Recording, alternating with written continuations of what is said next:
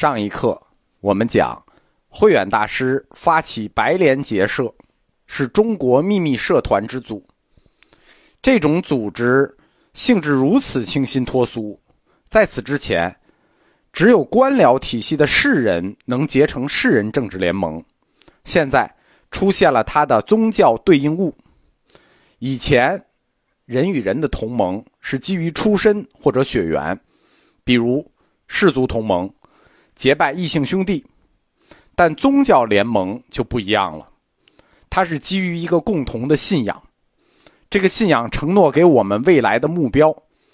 这种同盟此前中国从未出现过，就是宗教信仰联盟。我们依据一个共同的信仰而结社，并且为了一个共同的信仰而奋斗。听出什么味道来了吗？弥陀净土信仰。属于佛教神学框架，从自力解脱走向靠他力解脱，光靠自己不行了，还要靠阿弥陀佛的愿力，走向纯粹的宗教神学。它是有关键的一步的，就是要有宗教神学的修行方法和仪式。佛教的传统方法是禅定与观想，在这方面我们的资料实际是非常少的。不光少，而且难。慧远的师傅道安是禅定领域最大的专家。我们讲过，道安留下来的禅定资料是古代佛教史中最难的一部分。慧远他对禅法也非常感兴趣，他曾经写信给鸠摩罗什，就抱怨说禅经方面的资料极其的匮乏。当鸠摩罗什回信说准备为他翻译这方面的经典时，慧远表示非常的喜悦。但是慧远没有等到鸠摩罗什翻译的禅经，长安僧团就分裂了，负责翻译禅经的团队出走。这段详细的我们到鸠摩罗什的时候可以再讲。总之，因为自言有神通的问题，长安僧团的老大鸠摩罗什和老二佛陀跋陀罗，他俩人闹掰了。皇帝下旨处罚佛陀跋陀罗，长安僧团就此分裂。慧远对鸠摩罗什办的这个事儿相当的不满，他亲自写信给皇帝姚兴，请求免除对佛陀跋陀罗的处罚，并且邀请他来到庐山。公元四百一十年，佛陀跋陀罗带着四十名弟子，这就是长安僧团分裂的那四十名，来到庐山。激发了庐山僧团对小乘禅定学的研究热情。慧远邀请佛陀跋陀罗翻译一部他所擅长的禅经，佛陀跋陀罗就翻译了《修行方便禅经》两卷，主要是小乘禅法，也包括部分大乘禅的内容。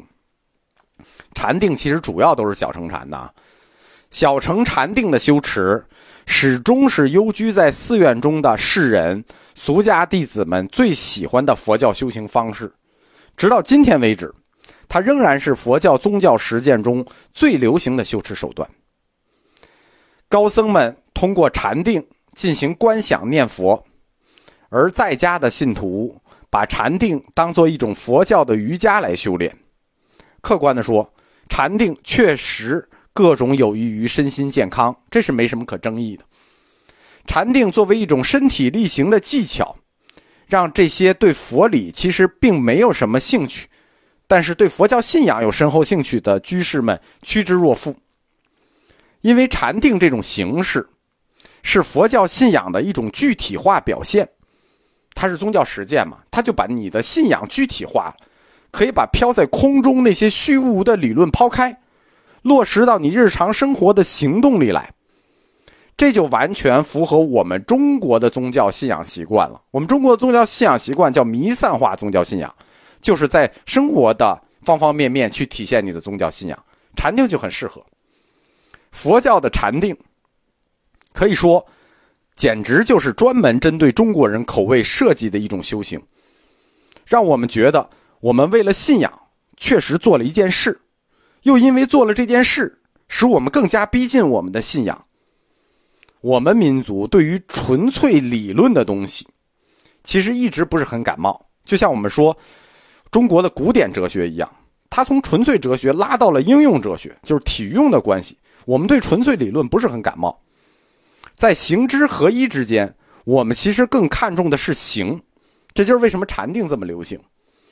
禅定这种修持，因为它身体力行，又形象具体，所以它一出现就立刻被我们中国文化所吸收，而且这种吸收一点过度都没有，很自然的就被当做了中国自有文化的一部分，以至于后世我们压根儿就从来没想过说禅定是一个外来文化，我们认为它就是中国文化的一部分。佛教的禅的概念。扩展渗透到了中国文人生活的每一个领域，禅茶也好呀，禅书也好呀，禅禅乐也好呀，禅舞也好呀，这是佛教思想深刻影响中国文化的一方面。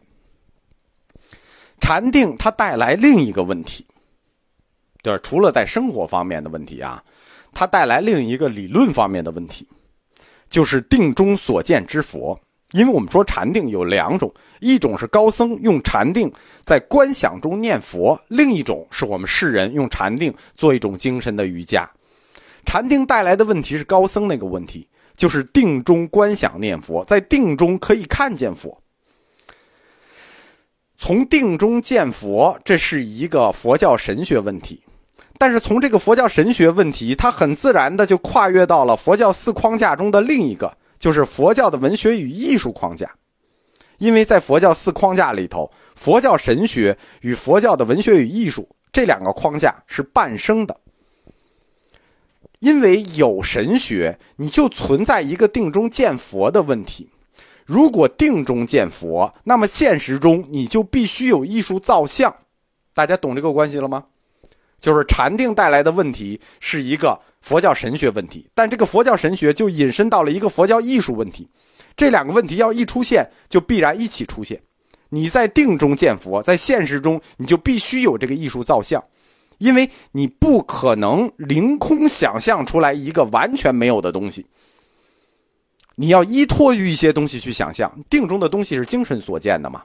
你必须有一些具体的基础要素，比如说我给你们讲，有一个长着翅膀的马。那你必须见过马，你也必须见过翅膀。你知道这两个要素，你才能在定中见到一个长到翅膀的马，得有基础要素。这就是为什么在定中见佛一定要有艺术造像。佛教神学它以禅定为连接，把定中的神佛，就是禅定中的神佛和现实中的神佛，现实中的神佛就是我们偶像崇拜的那个神佛结合起来了。现实的佛造像，就构成了你禅定中所见之佛的那个要素。而定中所见之佛，你落到现实里来，就是佛教艺术中的造像。佛教艺术的佛造像，与佛教神学中的定中见佛，两者是互相支撑的。我们没法谈先后。这一段的因果逻辑，如果没懂，可以听一下净土教的关于观想念佛的部分啊。禅定，它推动了佛教造像，因为禅定你就必须有佛造像，所以它就推动了佛教文学艺术这个框架的发展，进而就推动了偶像崇拜，因为出现了佛造像，就会推动偶像崇拜，有了偶像崇拜，既然我们崇拜神佛的偶像，就更大规模的推动了佛造像。佛教神学的兴起，就促使佛教文学与艺术的兴起，他们互相促进。佛教的文学与艺术框架包含很多内容，比如说佛教建筑，这是兴建寺庙；佛教艺术就包括造像与绘画，都因此受益。中国古代的建筑事业和造像艺术被佛教信仰推到了一个难以置信的高度。比如说，中国的石窟造像，到今天为止都是世界级的瑰宝。中国古代文化艺术领域的方方面面，都因为佛教的兴起，呈现出全新的面貌。随着佛教宗教神学的兴起和大规模的佛造像，一些原来佛教理论中没有遇到过的问题和设计的问题，就出现了。